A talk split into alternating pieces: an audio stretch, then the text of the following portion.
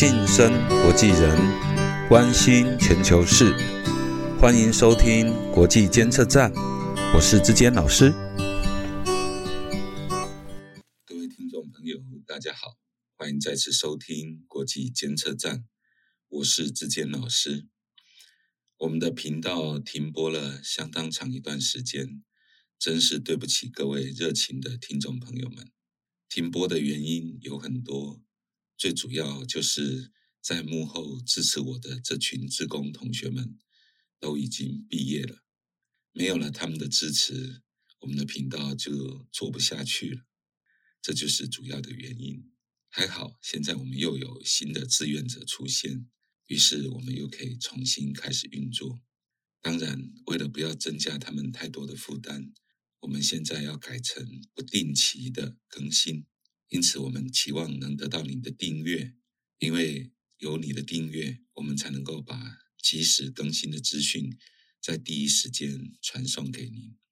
我个人的理想就是希望这样一个业余直播的节目，不仅能够帮助我的周遭的学生朋友们，也能够将来回馈给默默在幕后帮助我的职工们，希望能够给他们一些实质的回馈。目前看起来，唯一能够达成这一点的，恐怕就是您的订阅了。因此，期待您继续的支持跟爱护。有任何意见，也可以随时通知我们。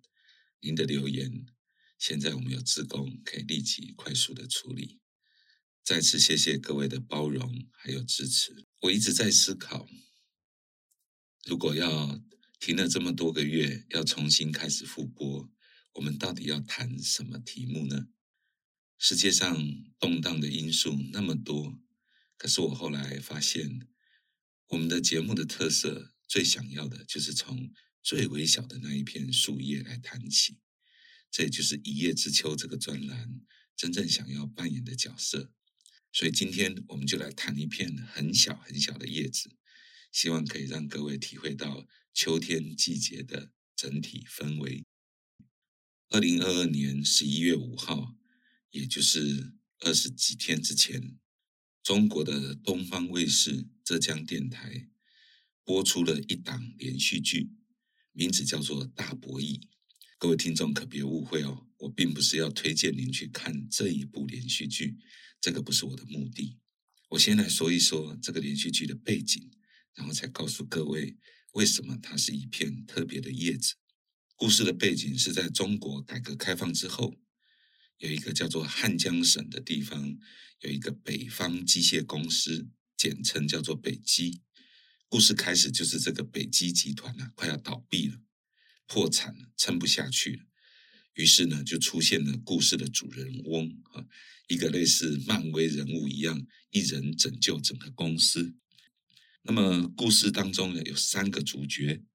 一个叫做孙和平，也就是这个漫威型的人物；那另外一个叫做杨柳，第三个叫刘必定。这三个男同学呢，过去都是汉大啊，就是故事里面的一个大学啊，叫汉大毕业的。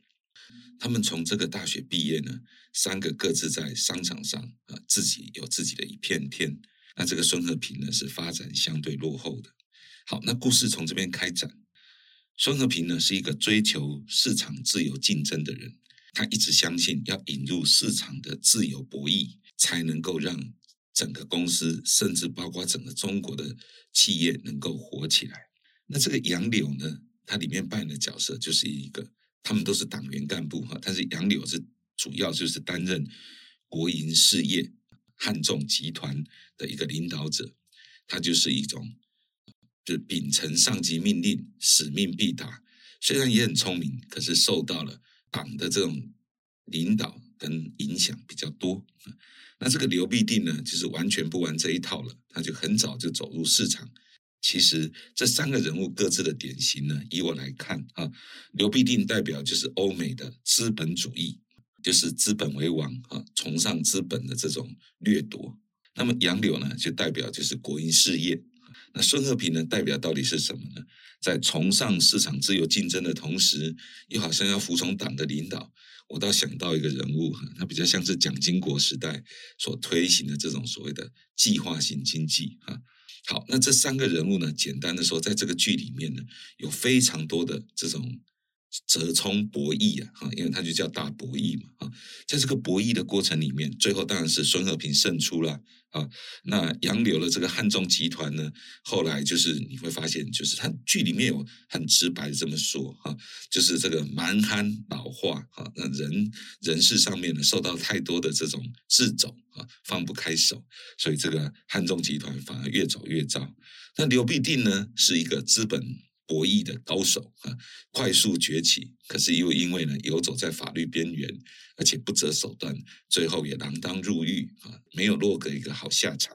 那反而这个是一开始落后的孙和平呢，在就是所谓的混合式的这种机制啊，他们引入了民间持股啊，让员工也能够分红，然后在这种自由竞争的情况之下，北极公司就一片欣欣向荣。然后孙和平呢，也因为这样成为了大家。真正的主角的角色，那我为什么要讲这一个电视剧呢？值得玩味的地方就在这里，各位听众朋友，在我来看，这个汉中集团其实暗示的就是中国共产党的博弈事业。孙和平所做的呢，就是邓小平的改革开放的策略。那刘必定呢，讲代表就是欧美国家，而汉江省呢，其实暗示的就是整个中国啊，大汉民族。长江流域，大概可以这样看。那里面有什么海州啊？啊，海州大概就是上海了啊。那平州大概指的就是北京啊。啊，两边因为那个杨柳的这个公司呢，就是跟孙和平的，就一个在海州，一个在平州嘛。啊，那以我来看，这里面有很多对话很有意思啊。就是孙和平跟杨柳以及跟这个汉江省的这个省长之间。他们有非常多的对话，就是在讨论到底是市场经济博弈比较好呢，还是服从党的领导，在这种党的计划之下去运行会比较对呢？很值得玩味的是，这样的电视剧最后歌颂的其实是邓小平的改革开放的市场，确实比较能够符合一个国家经济发展的一个特色，或者经营一个企业才能够长治久安的。这种道理，那么我们把这样的一个电视剧当做一片很小的叶子，我们放进去中国的这个脉络里面。二零二二年世界上最瞩目的是，除了通货膨胀，大概就是中国的二十大，第二十届中国共产党全体党代表大会。好，那这个二十大在万众瞩目之中，本来以为会是一阵金风密雨。结果没有想到，最后反而是也无风雨也无晴的落幕。然而，这个电视剧在中国二十大刚刚结束，习近平确立了自己的领导权威之后，居然上演。各位都知道，这是对全国播送的节目。这样的节目里面，从上海制作、上海直播，那上海当然代表的是什么？我想听众朋友应该可以猜得出来。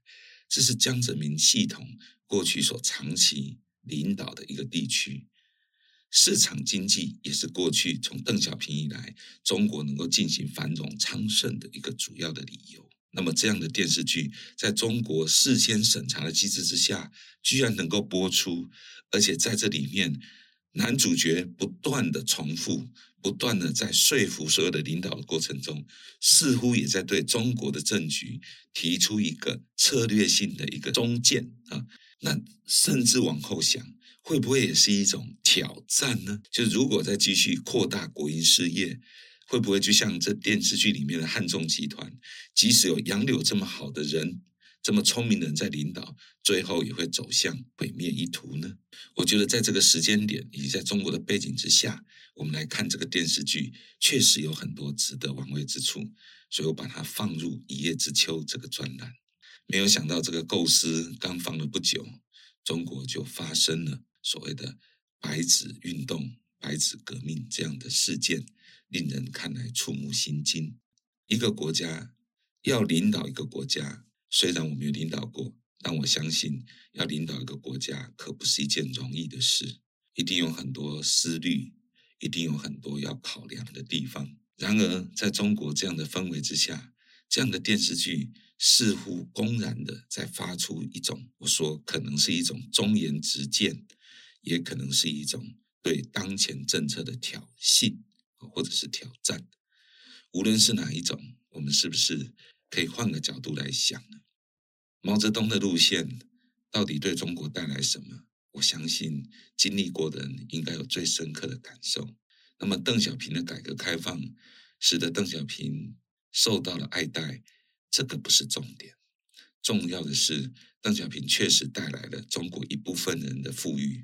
我在人生的旅程当中，曾经有机会在很早期的时候，啊，大概在上世纪九零年代初，啊，有机会到中国去担任交换学生的这样的机会。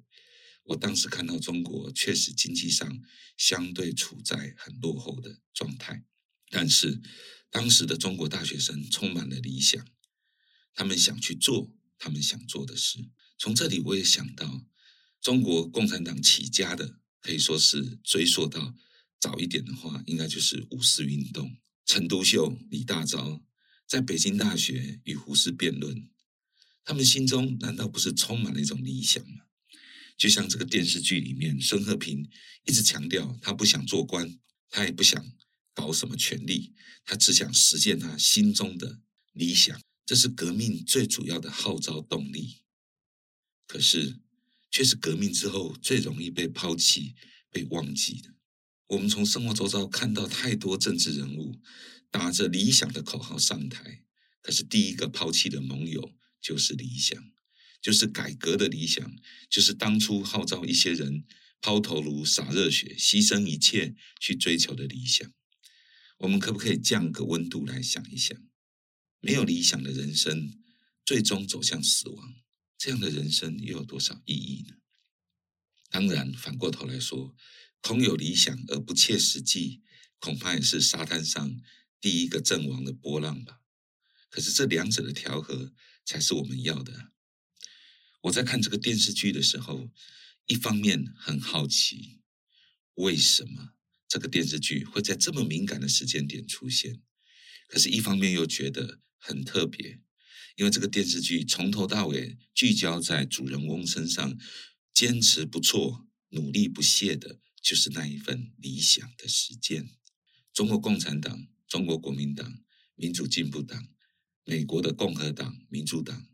世界各国的政治人物都一样，你有哪一个不是满怀着理想的口号上台呢？我真的期盼戏如人生，人生如戏。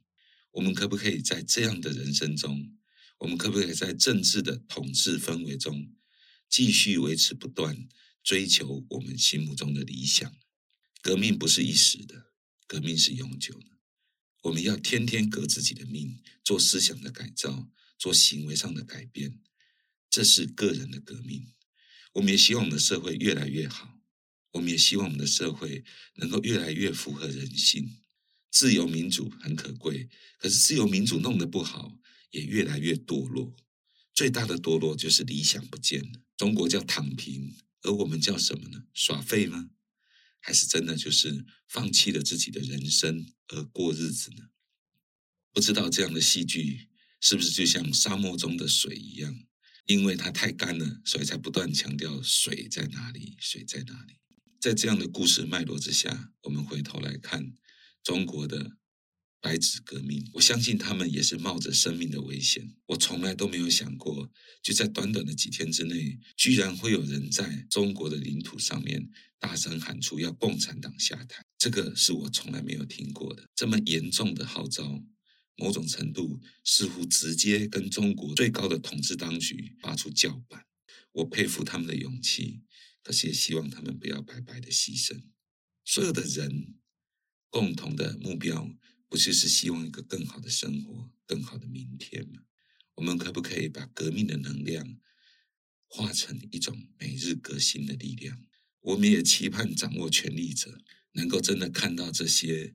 不畏威胁、不怕死亡的力量，能够转换成自我改革的动力，在一个越来越相互尊重、越来越相互制衡的社会，也许这是我们在死亡的时候唯一可以让我们感觉到可以平安度过死亡的方式，不是吗？国际监测站，我们复播了，我们献上我们的祝福，希望天下的人。中国的人、台湾的人都可以不断的趋向一个更理想的生活、更大同的社会、更有生命力的未来。我们为他们献上祝福。